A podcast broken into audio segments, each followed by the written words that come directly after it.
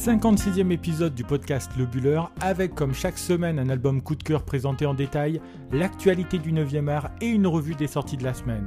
Dans cet épisode, nous profitons de la sortie du très bon album Radium Girls pour revenir en compagnie de Si sur le destin de jeunes femmes qui ont travaillé au contact direct du radium dans les années 20 aux États-Unis. Commençons comme toujours par vous présenter cet album en quelques mots. Radium Girls fait partie de ces albums vraiment très attendus en cette rentrée, tant son sujet original attire, tout autant que le joli dessin qu'il dessert. L'histoire nous entraîne dans l'Amérique du début du XXe siècle, dans une usine de montres où des ouvrières vont travailler au contact du radium toute la journée. Apparaissant avec notre regard contemporain comme des femmes sacrifiées sur l'autel du progrès et de la rentabilité, l'auteur de cette bande dessinée les réhabilite en leur donnant corps dans un album aussi beau qu'original. Derrière ce projet, nous retrouvons la talentueuse Cyrielle Evrard, que l'on connaît un peu plus dans le monde du 9e art sous le pseudo de Si, soit les deux premières lettres de son prénom. Si la jeune trentenaire s'est fait connaître il y a quelques années grâce à sa collaboration avec le site mademoiselle.com, depuis quelques années aussi, elle se fait une véritable place dans le monde de la bande dessinée grâce à des projets qui ne laissent jamais insensible. Nous avions par exemple beaucoup aimé les deux volumes du vrai sexe de la vraie vie, album qui compile de petites histoires où la sexualité tient le rôle central, raconté avec réalisme, mais aussi une certaine légèreté et sans fausse pudeur. Avec Radium Girls, elle s'attaque à un sujet totalement différent, même si une fois encore son humanisme teinté de féminisme la pousse à s'intéresser au destin d'un groupe de femmes. La couverture de l'album donne d'ailleurs le ton, elles apparaissent en groupe, radieuses et souriantes, telles qu'a bien voulu nous les faire apparaître l'auteur. Cette bande dessinée, qui vient tout juste de sortir, est éditée chez Glénat dans un format classique et l'histoire s'étale sur 136 planches.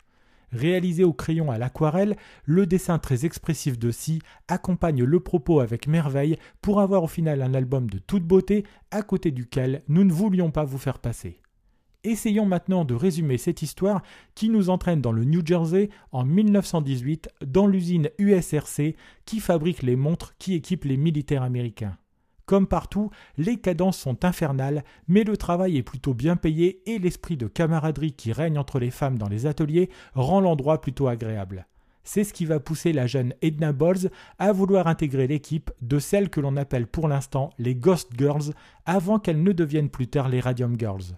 En effet, Edna va rejoindre Catherine, Molly, Albina, Quinta et les autres dans un secteur où l'objectif est de peindre dans une peinture phosphorescente au radium les chiffres présents sur les cadrans. Suivant une technique en trois temps, baptisée Lip, Dip et Paint, à savoir prendre le pinceau, prendre la peinture et peindre, les ouvrières passent ainsi leur journée dans une ambiance de franche camaraderie. Afin d'être le plus précis possible, les ouvrières ont aussi la fâcheuse habitude de porter le pinceau aux lèvres pour l'humidifier un peu. Si cette technique sera proscrite avec le temps par les supérieurs, elle a comme fâcheux inconvénient de rendre les dents des ouvrières phosphorescentes à leur tour. C'est de cette particularité que va naître le fameux surnom de Ghost Girls, c'est aussi ce qui fait d'elles des femmes que l'on ne peut pas louper, même dans la nuit. La vie dans cette petite ville du New Jersey pourrait ainsi être idyllique, d'autant que la paye est bonne à l'usine, mais très rapidement, les premiers symptômes de l'empoisonnement au radium font leur apparition. Commençant le plus souvent par des douleurs dentaires, la maladie évolue alors très vite, allant jusqu'à ronger les jeunes femmes de l'intérieur et les faire mourir dans un délai bref. C'est ainsi que le petit groupe d'amis va vite se rebaptiser les Radium Girls et qu'elles vont entamer un combat contre leur usine pour obtenir des réparations face aux préjudices subis. En même temps que les collègues et amis disparaissent, le groupe tente alors tant bien que mal de rester soudé pour affronter cette double épreuve, celle du combat contre la maladie et contre l'usine. Terminons cette présentation en vous disant ce que nous avons pensé de cette bande dessinée qui permet de découvrir une histoire réelle racontée avec intelligence et bienveillance par une scie au sommet de son art. Radium Girls est un album qui porte un potentiel nom de groupe britannique, pourtant ici nous sommes bien loin de l'univers musical en nous plongeant plutôt dans le monde des ouvrières du début du siècle dernier. Dans cet album, Si arrive à nous faire pénétrer l'intimité d'un groupe de jeunes femmes, et le temps de la lecture, nous accompagnons ces travailleuses fières et courageuses qui ignorent totalement leur destinée au moment où elles portent le pinceau à leurs lèvres. Avec beaucoup de bienveillance, l'auteur met de côté les réalités sordides et triviales de la maladie pour nous montrer des femmes de leur âge qui débordent de vie et d'énergie. Pour autant, cette réalité sombre qui deviendra le quotidien de ces femmes n'est pas totalement zappée. À la faveur d'une planche ou d'une case par-ci par-là, on y découvre la souffrance ou le sort réservé à ces travailleuses par des hommes qui ont préféré les laisser dans l'ignorance. Radium Girls est aussi un album terriblement contemporain puisqu'il s'empare d'un sujet du début du siècle dernier pour mieux nous montrer les limites de notre société. La pénibilité du travail des femmes, leur rôle dans la société et la différence entre les sexes, la difficulté pour se faire entendre, voilà autant de thématiques d'aujourd'hui qui ont certes évolué, mais pas partout dans le monde de la même façon. Le tout est servi par un dessin sublime réalisé au crayon pour aquarelle sans eau et rehaussé par un traitement numérique. Ce dessin, où les héroïnes sont souvent représentées pleines de vie, prend vraiment de l'épaisseur avec cette technique et permet de faire en sorte que ces jeunes femmes reprennent vie devant nous, le temps d'un album qui marque de son empreinte cette rentrée 2020.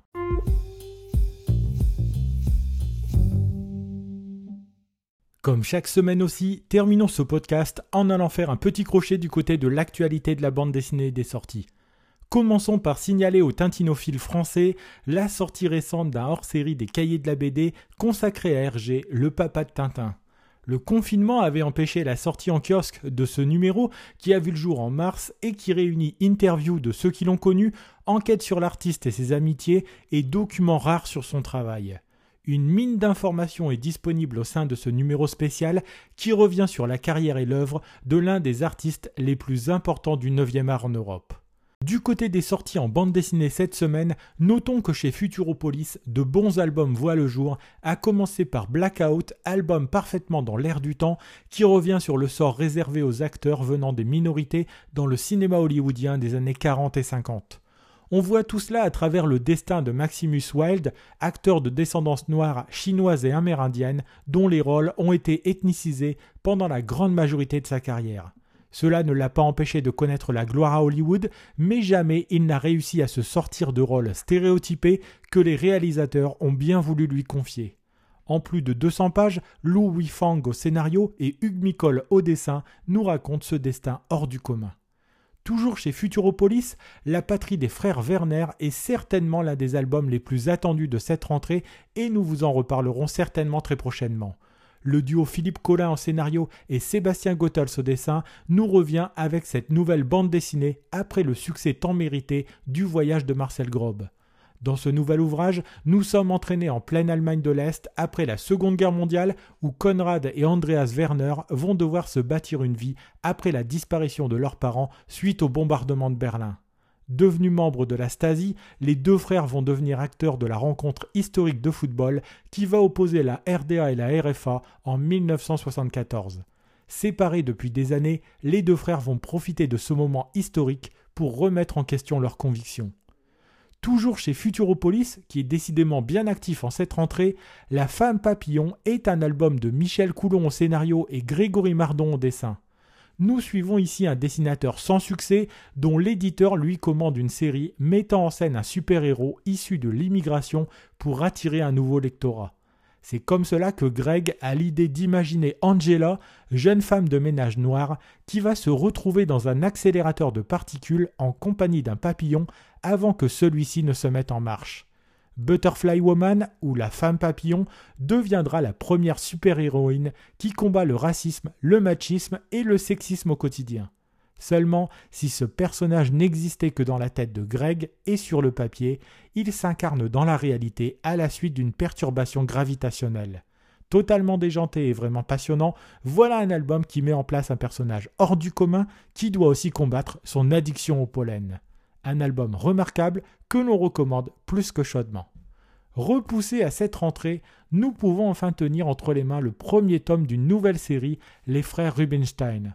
Ici, nous allons suivre le destin hors du commun de deux frères juifs d'origine polonaise qui ont grandi dans les corons du nord de la France.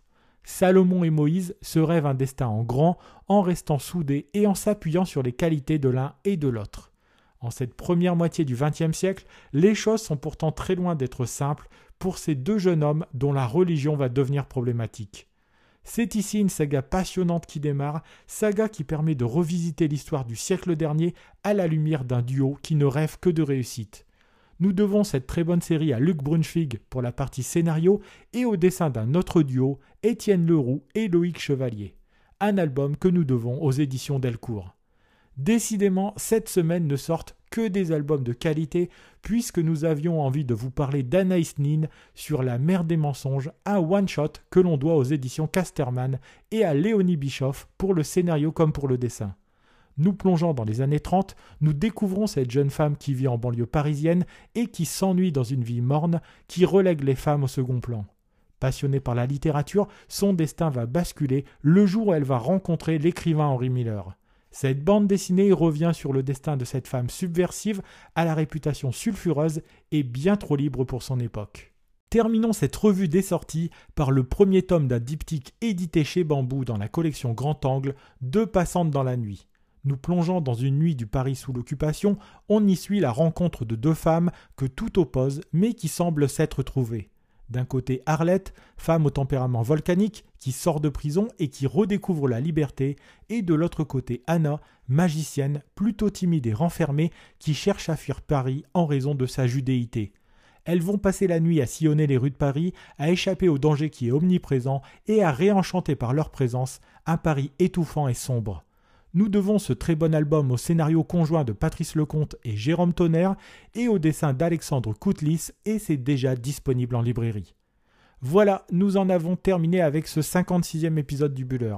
Si vous souhaitez découvrir des images de la bande dessinée Radium Girls ou si vous voulez nous laisser des remarques et des commentaires, n'hésitez pas à passer sur nos réseaux sociaux puisque nous sommes disponibles sur Instagram sur l'adresse lebuller.podcast et sur Twitter lebuller1. Si vous avez aimé cet épisode, n'hésitez pas non plus à le partager autour de vous et à nous laisser une bonne note sur les plateformes de podcast. Il me reste à vous souhaiter de bons moments de lecture et je vous dis à la semaine prochaine pour un 57e épisode de votre podcast sur l'actualité de la bande dessinée.